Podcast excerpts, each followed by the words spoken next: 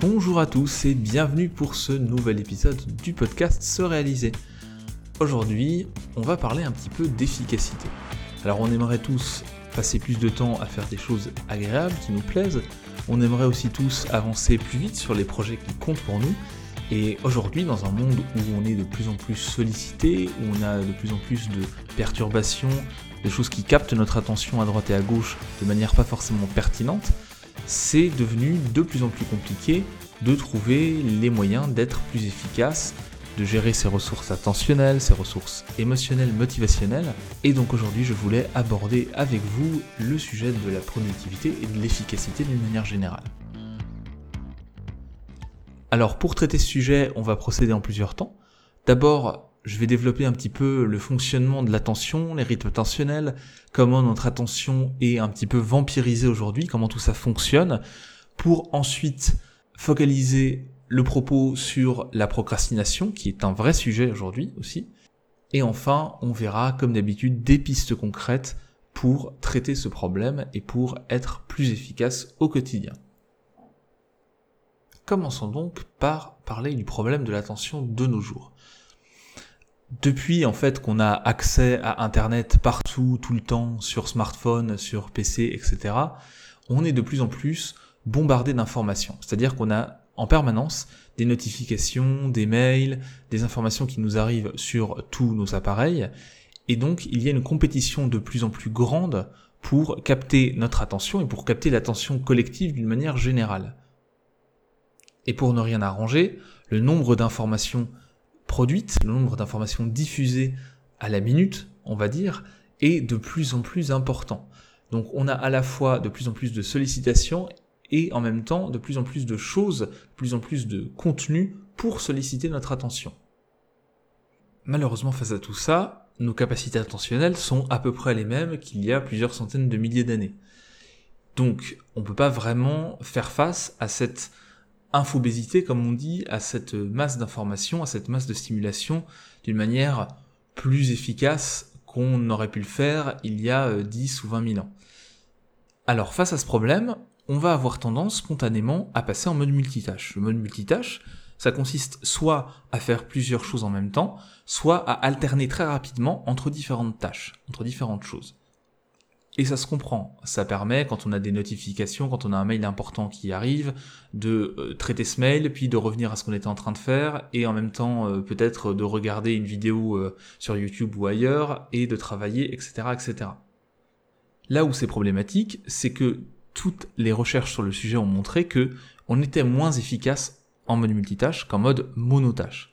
C'est-à-dire que même les personnes qui pensent être doués et être efficaces en mode multitâche, qui le font régulièrement, qui pratiquent régulièrement ce mode de fonctionnement, sont en réalité moins efficaces que lorsqu'elles sont sur une seule chose à la fois. Pire que ça, quand on a l'habitude de faire du mode multitâche, on est plus facilement distrait par des choses non pertinentes et on est même moins rapide quand il s'agit d'alterner entre une tâche et une autre. C'est-à-dire qu'on met plus de temps à se reconcentrer sur quelque chose quand on a été perturbé. Donc on est ici face à un biais cognitif, mais c'est pas du tout de la faute des personnes qui spontanément passent en mode multitâche. En réalité, toutes les applications, nos smartphones sont conçus justement pour capter l'attention, pour en permanence nous faire passer d'une tâche à une autre. Ces mécanismes-là, ils sont intégrés dans les smartphones, que ce soit Apple ou Google, c'est intégré au système d'exploitation. Alors depuis quelques années, on a des applications ou des modes bien-être numérique qui ont été créés, mais vous remarquerez que ces modes bien-être numérique, il faut les activer volontairement et que tous les modes, tous les fonctionnements qui vont capter automatiquement notre attention, eux, sont activés par défaut. Dans le monde du travail, en France notamment, on a pris conscience du problème aussi de la stimulation permanente, notamment via le droit à la déconnexion qui a été mis en place en 2017. Donc il y a une prise de conscience du fait que stimuler en permanence ses collaborateurs au travail, le week-end, le soir, etc., envoyer des mails à n'importe quelle heure, finalement c'était peut-être pas la meilleure idée de rendre les gens plus productifs et plus efficaces au travail, au contraire. Mais dans les faits, c'est encore quelque chose qui est euh, compliqué, qui est pas forcément intégré dans les mœurs, puisque on avait même tendance avant ces problématiques-là à rester tard le soir au travail pour montrer qu'on travaillait. En France, c'est dans la culture. Et donc le fait de se contenter d'envoyer des mails pendant les heures d'ouverture des bureaux, c'est encore quelque chose qui peut être compliqué dans certains milieux. Tout ça, c'est une mauvaise idée pour la raison de l'efficacité, évidemment. Plus on est stimulé, plus on s'éparpille, moins on est efficace, mais aussi en termes de bonheur, parce que tout ça, ça a un coût, ça génère du stress, et finalement, les gens qui sont dans cette euh, attitude, dans cette gestion multitâche permanente, sont moins heureuses, sont moins épanouies, et le bonheur étant lié à l'efficacité, tout ça va s'alimenter. Alors vous me direz, ok, pour le fait de faire plusieurs choses en même temps, on peut comprendre que ça soit moins efficace. Par contre, le fait de passer d'une chose à une autre, ça devrait pas poser de problème, puisqu'on enchaîne les différentes tâches les unes à la suite des autres. Eh bien euh, là, le problème vient d'un phénomène biologique, d'un phénomène naturel lié au fonctionnement de notre attention, qui est le clignement attentionnel. Alors le clignement attentionnel, c'est un petit peu comme le clignement des yeux, c'est-à-dire que quand vous passez d'une tâche à une autre, vous avez quelques fractions de secondes, 0,2 à 0,5 secondes, où euh, votre attention ne capte plus rien. Comme en fait quand vous clignez des yeux, pendant une fraction de seconde, il n'y a pas d'image. Sauf que ça va tellement vite qu'on s'en rend pas compte, consciemment. Le souci, c'est que quand on passe d'une tâche à une autre en permanence, il y a déjà cette perte de temps-là qui existe, mais en plus, il faut ajouter à ça le temps de reconcentration, le temps de se remettre dans la tâche. Et donc quand on cumule tout ça, ça fait beaucoup de minutes à la fin de la journée. À la fin de la semaine, ça peut représenter des heures, et tout ça s'accumule, et donc on perd un temps précieux, un temps qu'on pourrait passer à faire d'autres choses, peut-être plus agréables, passer du temps en famille, ou passer du temps sur des projets qui comptent plus pour nous. Eh bien tout ça, va être perdu à cause de ce clignement intentionnel, à cause de cette alternance rapide quand on passe d'une tâche à une autre. Globalement, si on devait résumer, si vous voulez, le problème de cette attention qui est un peu vagabonde, qui, qui saute d'une tâche à une autre en permanence, il y a plusieurs conséquences fâcheuses qu'on peut lister. Déjà, il y a la perte de temps, j'en ai parlé, le fait de ne pas comprendre aussi, c'est-à-dire que quand on n'est pas complètement à ce qu'on fait, qu'on passe souvent d'une tâche à une autre, on comprend pas forcément bien, on est obligé de relire par exemple un texte plusieurs fois, ça vous est sans doute déjà arrivé. On écoute moins bien ce que les gens nous disent, donc en fait on est moins concentré, notre mémoire est moins bonne, on mémorise moins bien les informations. Ça peut nous empêcher de voir des problèmes, ça augmente le stress et ça réduit notre bien-être émotionnel, ça peut même entraîner à terme des troubles du sommeil, une plus grande distractibilité, j'en ai parlé tout à l'heure avec les gens qui font beaucoup de multitasking, de multitâches, et aussi ça peut baisser la motivation et avoir des effets même sur le vieillissement du cerveau, ça peut accélérer le vieillissement du cerveau. Donc vous voyez qu'on n'est pas sur des effets anodins. Évidemment, c'est pas parce qu'on est perturbé de temps à autre par euh, des notifications ou que de temps à autre on pratique le multitasking que on va avoir des troubles du sommeil et que notre cerveau va être impacté de manière très importante. Néanmoins, c'est clair que c'est un vrai sujet, notamment quand on s'intéresse à l'efficacité, au bien-être et à l'épanouissement personnel. Eh bien, tout ça, c'est quelque chose qu'il faut traiter et qu'il faut essayer de résoudre avec différentes euh, techniques, différentes méthodes. On peut le faire et on va le voir euh, dans ce podcast. Mais avant même de mettre en place des solutions pour être plus efficace, il faut bien comprendre comment fonctionne l'attention. Je l'ai dit en début d'épisode, notre attention n'a pas évolué depuis des centaines de milliers d'années. En fait, notre attention, dans la journée, elle suit des cycles naturels, ce qu'on appelle des cycles de la vigilance, et donc, sur une journée, on va avoir des cycles de la vigilance globaux qui se mettent en place. Ces cycles expliquent par exemple le fait qu'on soit euh, moins euh, disponible, moins concentré en début d'après-midi. Ça, c'est le cycle global de la vigilance sur la journée donc avec des pointes plutôt euh, en milieu de matinée et des pointes de vigilance plutôt en milieu fin d'après-midi. Mais au-delà de ça même, on a des cycles de l'attention.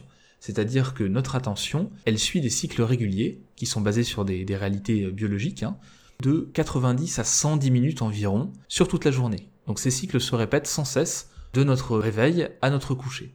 Et ces cycles sont plus ou moins euh, élevés, sont plus ou moins puissants, en fonction du moment de la journée, donc euh, en fonction du rythme plus global de la vigilance. Alors qu'est-ce que ça signifie le fait d'avoir un cycle de 90 à 110 minutes d'attention? Ça veut dire que dans cette fenêtre de temps, vous allez passer par un maximum d'attention et un minimum.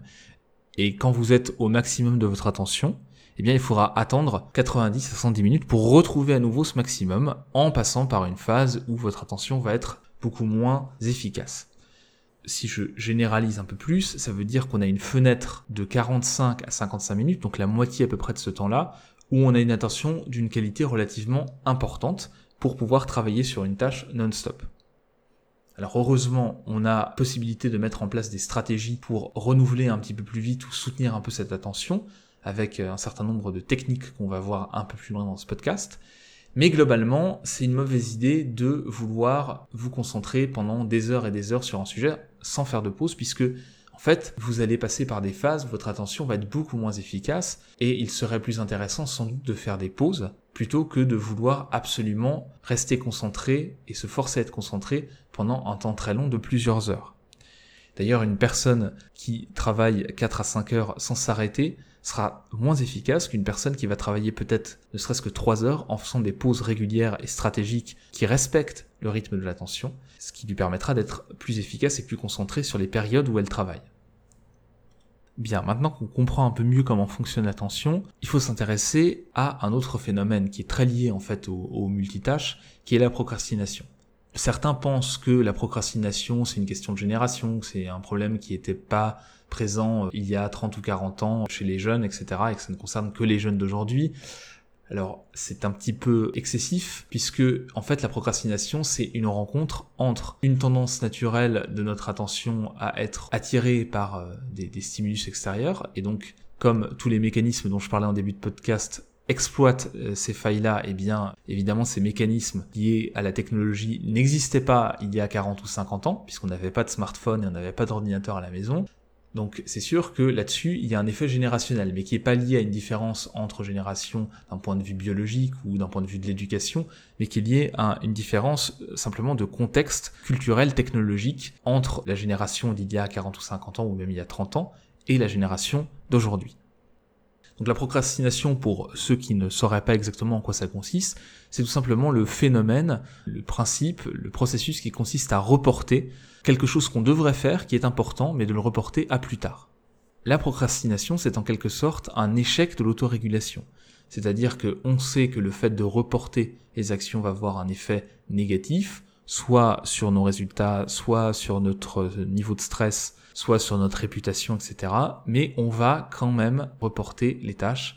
Donc c'est irrationnel, on a du mal à s'autoréguler pour diverses raisons, hein, qui peuvent être très très nombreuses, qui peuvent être très personnelles, qui peuvent être liées aux problèmes de l'attention dont j'ai parlé juste avant, mais qui peuvent être liées à, à plein de choses finalement.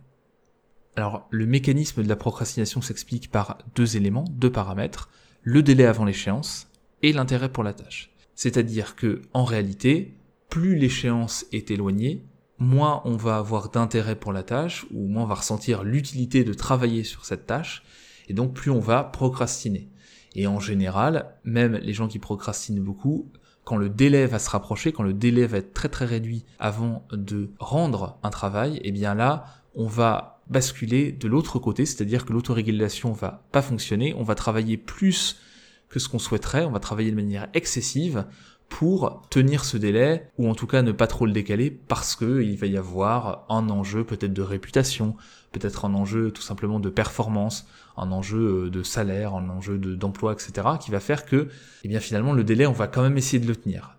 Mais on aurait pu le tenir de manière bien plus confortable si on avait travaillé avant. Donc vous voyez que il y a vraiment ce rapport à la date butoir dans la procrastination qui fait que quand elle est trop éloignée, on n'arrive pas à s'autoréguler, on n'arrive pas à se forcer à travailler, entre guillemets, et quand elle devient très proche, on travaille avec excès comme jamais on a travaillé, on passe des heures, en tout cas, à travailler sur la tâche qui doit être rendue, qui doit être finalisée pour la date butoir. Et donc là, on voit bien le problème par rapport à l'efficacité. C'est-à-dire qu'on aurait pu rendre un travail plus qualitatif si on s'y était pris à l'avance, parce qu'en général, quand on travaille de manière intensive, donc en ne respectant pas les cycles attentionnels, et au dernier moment, eh bien, on va rendre quelque chose qui va être moins qualitatif. Bon, tout ça, l'attention, la procrastination, tout ça nous donne des pistes pour travailler à plus d'efficacité, pour être plus productif, plus efficace, et donc pour vivre mieux son travail, vivre mieux les choses qu'on a à faire. La première chose incontournable évidemment, c'est le fait de se définir des objectifs et de planifier surtout son travail, de découper son travail ou ses projets en sous-objectifs. Tout ça permet d'avoir des échéances intermédiaires et d'avoir des morceaux de travail ou des morceaux de projet qui sont gérables en termes attentionnels, c'est-à-dire qu'on arrive à les appréhender. ce qui permet de ne pas avoir l'impression de faire face à une montagne de travail, mais de faire face tout simplement à des petits morceaux qui sont tout à fait gérables. Une fois qu'on a dit ça, une des pistes pour travailler à plus d'efficacité, c'est évidemment de lutter contre la procrastination. Alors pour lutter contre ce phénomène, on a plusieurs pistes possibles. On peut commencer par jouer sur la difficulté, notamment quand on travail est ennuyeux, le fait de remettre un défi, de se mettre peut-être en délai court, de se mettre peut-être en compétition, ça peut augmenter la motivation à travailler sur la tâche en question. Découper le travail en sous-tâches, en sous-objectifs, je viens d'en parler, c'est quelque chose qui permet de lutter contre la procrastination puisqu'on va rapprocher le délai avant chaque sous-tâche, et donc ça va motiver à travailler. Le fait de mettre en place des récompenses, de se donner des récompenses pour chaque partie du travail accompli, ça peut motiver à travailler. Un autre levier que je vais développer un peu plus tard dans le podcast consiste à contrôler son environnement, c'est-à-dire essayer de couper les distractions, couper son smartphone, travailler dans un lieu calme pour éviter d'être dérangé, couper ses mails, etc., couper les réseaux sociaux. C'est des choses qui permettent de se recentrer sur ce qu'on a à faire. Quand on veut lutter contre la procrastination, on peut aussi travailler plus en amont, c'est-à-dire on peut par exemple prévoir les écarts identifier les situations où on peut procrastiner, les moments où il est justifié de ne pas travailler parce que, je sais pas, on est fatigué par exemple, parce qu'on n'a pas bien dormi, parce que il y a quelque chose de plus important à faire à ce moment-là, et on identifie précisément quelles sont ces choses plus importantes, quelles sont ces choses qui autorisent une sortie de route, qui autorisent un écart par rapport aux objectifs. Autre piste qui nécessite aussi de prendre un peu de hauteur, de prendre un peu de recul, ça va être d'analyser le rapport bénéfice et coût pour le travail et pour la procrastination. C'est-à-dire que on va regarder, ok, si je ne travaille pas, si je procrastine, quel est le coût que ça engendre pour moi, pour mon travail, pour mes engagements, etc. Et quel est le bénéfice que je tire de la procrastination? Inversement, quel est le bénéfice que je tire du fait d'avancer dans mon travail, d'avancer sur ce que j'ai prévu de faire, et quel est le coût que ça engendre? Enfin, il y a deux autres euh, leviers qu'on peut activer pour lutter contre la procrastination. Premier levier, ça va être d'identifier ce qu'on appelle les starters ou les démarreurs en français. Donc là, on va chercher à regarder ce qui permet de passer à l'action. Quelle est la première chose que je dois faire pour amorcer le travail sur tel ou tel objectif? La première petite chose que je pourrais faire en quelques secondes pour me mettre dans le bain, en quelque sorte. Et deuxième et dernier levier pour lutter contre la procrastination, ça va être l'engagement s'engager auprès de proches, s'engager à faire le travail avec quelqu'un d'autre. Tout ça, ça permet de s'y tenir. En fait, l'engagement, ça oblige. Et donc, si vous vous engagez auprès de personnes, même qui n'ont rien à voir avec le projet sur lequel vous travaillez, vous dites, ben voilà, j'aurais fini ça à tel moment, eh bien, vous allez vous sentir obligé d'avancer, vous allez en tout cas avoir une pression plus importante à avancer. Mais après tout, il est vrai que tout le monde ne souffre pas de procrastination. D'ailleurs, la procrastination est un phénomène qui, naturellement, dans les mesures qu'on a pu faire, a tendance à se réduire avec l'âge. Et donc, il est vrai que tout le monde, toutes les personnes qui cherchent à travailler sur leur efficacité, ne vont pas nécessairement bénéficier de ce travail sur la procrastination. Donc, un autre vecteur qu'on peut utiliser, c'est le fait de travailler directement sur l'attention. Et là, il n'y a pas de mystère, comme pour toute compétence qu'on veut développer, eh bien, il faut pratiquer. D'ailleurs, l'évolution de notre capacité à être attentif, elle s'explique par le développement du cerveau, mais aussi par le fait de s'entraîner. C'est-à-dire qu'un enfant, un adolescent va développer sa capacité à se concentrer non seulement parce que son cerveau va évoluer au fur et à mesure des années, mais aussi parce qu'il va apprendre à s'autoréguler, il va apprendre à prêter attention à des choses pendant un certain temps, et donc ça va lui permettre ensuite d'avoir des capacités de concentration beaucoup plus importantes. Et à l'âge adulte, donc, on peut continuer à travailler cette attention. Alors il y a certains jeux, certaines applications même euh, spécifiques qui ont été développées pour travailler l'attention permettent de l'améliorer. Mais plus globalement, si on n'a pas envie de passer par la case jeux vidéo par exemple, eh bien toutes les activités qui nécessitent de focaliser son attention de manière volontaire dans la durée, vont permettre de développer, de construire la capacité à se concentrer. Donc si vous pratiquez une activité de loisir, que ce soit du sport, ou le fait d'apprendre à jouer d'un instrument de musique, ou même la lecture, ou encore euh, plein d'autres activités euh, diverses et variées, eh bien, à partir du moment où vous êtes obligé de vous concentrer sur une tâche pendant un temps conséquent, vous allez travailler votre attention. Mais on peut aussi travailler spécifiquement l'attention plutôt que de manière indirecte dans des activités tierces. Alors pour développer l'attention, il y a des pratiques qui existent depuis des millénaires, qui sont les pratiques de méditation et aussi certaines pratiques de relaxation, notamment lorsqu'elles sont autorégulées. On le sait maintenant depuis un certain nombre d'années, les personnes qui pratiquent régulièrement la méditation ou certaines pratiques de relaxation vont développer leur capacité attentionnelle. On le mesure à la fois dans des tests de performance attentionnelle et aussi au niveau directement du cerveau. Donc c'est quelque chose qui est maintenant avéré. Quelque chose qui n'est d'ailleurs pas réservé aux pratiquants acharnés de la motivation. Parce qu'en fait, des études la plus récentes ont montré que des personnes qui n'avaient jamais pratiqué la méditation développaient leur capacité intentionnelle en 4 jours. C'est-à-dire que pendant 4 jours, chaque jour, on faisait 20 minutes de méditation avec ces personnes-là. Et au bout de ces 4 jours, elles avaient développé des capacités attentionnelles plus importantes qu'auparavant. Ça veut dire que les effets d'une pratique méditative arrivent assez rapidement quand on pratique de manière correcte. Et si vous vous mettez à travailler sur euh, la méditation de pleine conscience, par exemple, pendant quelques minutes sur quelques semaines, vous allez vite avoir des résultats en termes de capacité de concentration.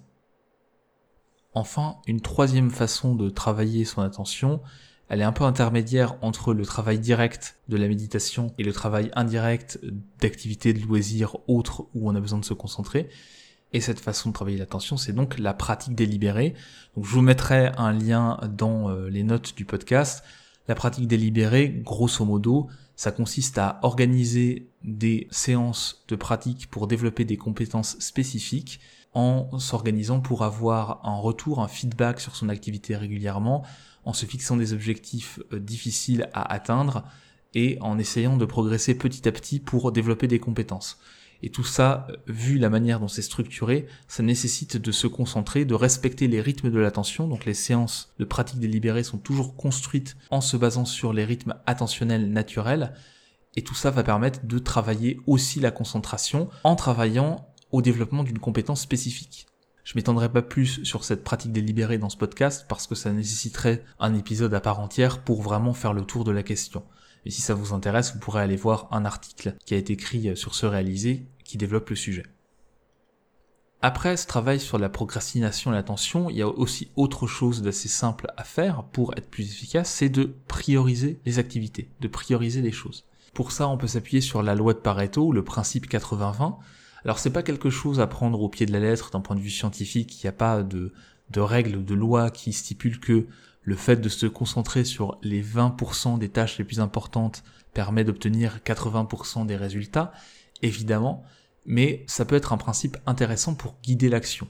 Dans les organisations, dans la gestion de projet, c'est quelque chose qu'on utilise beaucoup, et en gros ça consiste à identifier quand on a listé toutes les tâches à faire, les 20, 30 ou même 40% des choses les plus importantes qui vont rapporter le plus de retour sur investissement, qui vont rapporter le maximum des résultats attendus. Organiser son action en se concentrant d'abord sur les choses qui sont les plus rentables, entre guillemets, ça va permettre d'avancer plus vite, d'avoir des résultats plus vite et donc de voir qu'on avance et de voir que ce qu'on fait a un impact de manière plus rapide, ce qui soutient la motivation, ce qui soutient l'engagement, etc. Donc c'est quelque chose qu'on peut intégrer dans une stratégie plus globale de travail sur l'efficacité et qui peut être intéressant. Quatrième manière d'être un peu plus efficace, c'est de travailler sur l'autorégulation. Alors l'autorégulation, quand on travaille sur un projet, ça consiste tout simplement à suivre, à avoir une démarche de monitoring, de suivi de l'activité, et de voir ce qui fonctionne et ce qui ne fonctionne pas. Donc on peut faire à la fois des séances d'autorégulation, d'auto-questionnement, de bilan à froid, c'est-à-dire que toutes les semaines, par exemple, on va se dire, ok, qu'est-ce qui a marché, qu'est-ce qui n'a pas marché, pourquoi est-ce que j'ai eu du mal à me concentrer ce jour-là, pourquoi est-ce que j'ai réussi à travailler de manière efficace tel ou tel jour?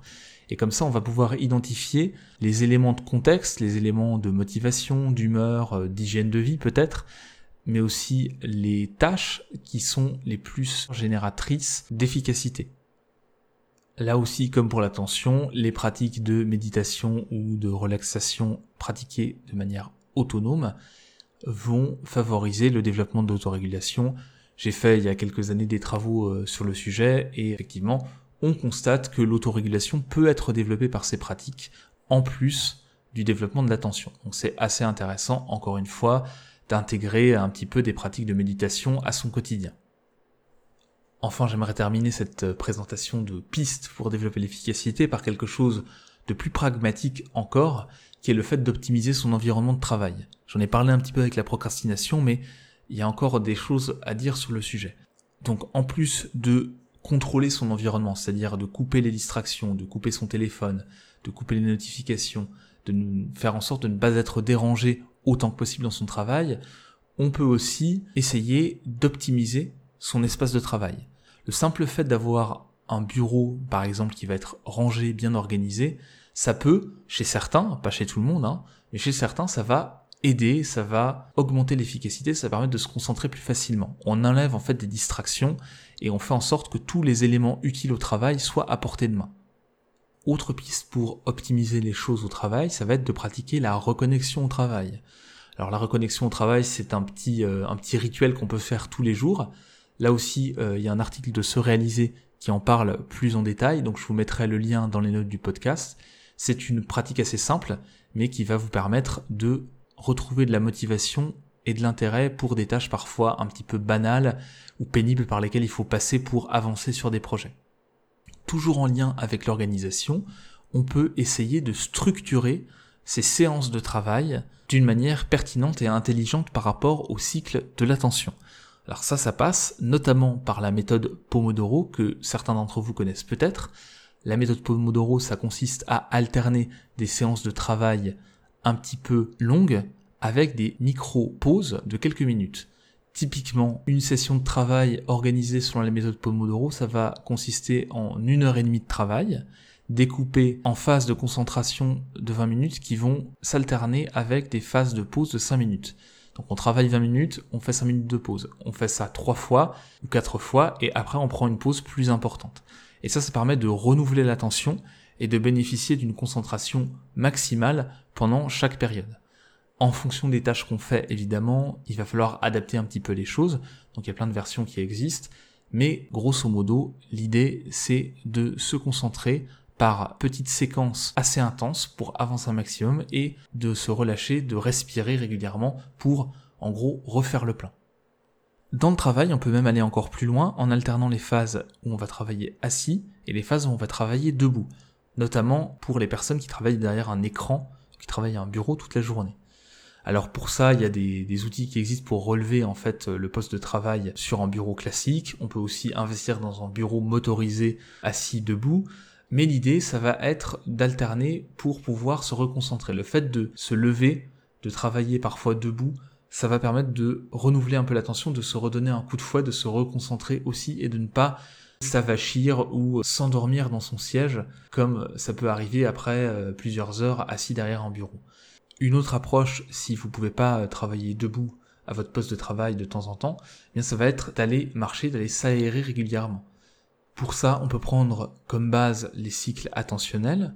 Ça veut dire que toutes les une heure et demie environ, on va aller s'aérer ou tout simplement marcher dans, euh, dans les bureaux, aller euh, faire une petite déambulation. Et cette simple activité va permettre de remettre le cerveau, de lui redonner une respiration, de le remettre dans une disposition apte au travail, de se reconcentrer, de renouveler un petit peu l'attention. Enfin, évidemment, pour être plus concentré, plus attentif, il est important de travailler à son hygiène de vie d'une manière générale. Si vous dormez mal, si vous mangez mal, si vous ne faites aucune activité physique, c'est sûr que vous allez avoir des conséquences qui vont se ressentir sur l'attention. Alors, L'être humain s'habitue à tout, c'est ça qui est bien. Donc si vous ne pratiquez pas de sport par exemple, ou vous dormez moyennement bien, vous n'allez pas vous rendre compte de cette perte de capacité attentionnelle. Ça va devenir votre nouvelle norme. Mais dès que vous allez travailler sur votre sommeil, dès que vous allez travailler pour améliorer votre condition physique, vous allez vite vous rendre compte que votre attention va progresser, que vos capacités de concentration vont être meilleures, vont être améliorées. L'hygiène de vie, donc, c'est un levier important pour tout, hein, pour l'efficacité, pour l'épanouissement personnel, pour plein de choses. Mais c'est souvent quelque chose qu'on néglige. On est tellement concentré sur le travail à faire, sur les tâches à faire, qu'on oublie parfois un petit peu cet équilibre et ce travail sur l'hygiène de vie qui permet en gros d'améliorer tous les curseurs d'améliorer tous les paramètres de sa vie, que ce soit au niveau émotionnel, au niveau motivationnel, au niveau de l'efficacité, au niveau de ses relations sociales, etc. Donc, comme vous pouvez le constater, il y a de nombreuses pistes, de nombreuses manières d'améliorer son efficacité, sa concentration. Dans cet épisode, on a vu globalement pourquoi on avait du mal à se concentrer avec la procrastination, avec le multitasking, avec la limite de nos capacités attentionnelles. Tout ça explique les limites ou les failles dans notre efficacité, mais tout ça nous permet aussi de trouver, d'identifier des pistes pour améliorer notre efficacité. Donc j'espère que cet épisode vous aura apporté en tout cas des clés de compréhension et des éléments pour améliorer votre efficacité au quotidien, en sachant que l'objectif ici n'est pas de se mettre dans une perspective productiviste, il ne s'agit pas d'être plus efficace pour se faire plaisir, pour être plus efficace, mais plutôt d'être plus efficace pour mieux avancer sur les projets qui comptent, sur les choses qui comptent pour nous, pour avoir plus de temps pour des activités ou pour des relations qui sont importantes pour nous. Et donc en ça, le fait de perdre du temps avec de la procrastination, du multitasking régulièrement, c'est un petit peu dommage parce que c'est du temps qu'on ne récupère pas. Hein. Le temps, c'est une des choses qu'on ne peut pas acheter. Et évidemment, quand on perd ce temps-là, à cause d'une mauvaise gestion de sa concentration, à cause de sources extérieures qui vont venir parasiter, malgré nous, hein, parfois notre attention, eh bien, on va euh, avoir moins de temps pour faire les choses importantes pour nous. Donc je vous invite à tester un maximum de leviers pour avancer mieux sur les projets qui comptent pour vous, pour vous dégager du temps pour des relations, pour des activités de loisirs qui sont importantes pour vous. Et si vous voulez en savoir plus sur les différents sujets qu'on a abordés dans cet épisode, je vous invite à regarder les notes du podcast et à aller surtout consulter l'article consacré à ce podcast sur le site serealiser.com où je vais lister tous les articles qui détaillent les différents éléments de ce podcast et aussi je vous donnerai les sources scientifiques si ça vous intéresse pour approfondir vos connaissances sur le sujet. Et voilà, c'est tout pour aujourd'hui. Je vous remercie beaucoup d'avoir écouté cet épisode du podcast Se réaliser. Si vous l'avez apprécié, n'hésitez pas à le noter sur iTunes ou sur la plateforme sur laquelle vous l'avez écouté. C'est ce qui permet au podcast de remonter dans les résultats de recherche et c'est ce qui lui donne de la visibilité. Vous pouvez aussi bien sûr commenter, partager cet épisode sur les réseaux sociaux. Je serai très heureux d'entamer la conversation avec vous, de discuter en commentaire, d'échanger. Et enfin, sachez que le podcast, il y a un blog que vous retrouvez sur le site ce-réalisé.com et qui propose pas mal d'articles assez variés sur le développement personnel. Donc je vous remercie à nouveau d'avoir écouté cet épisode et je vous dis à très bientôt pour un nouvel épisode du podcast Se réaliser. Salut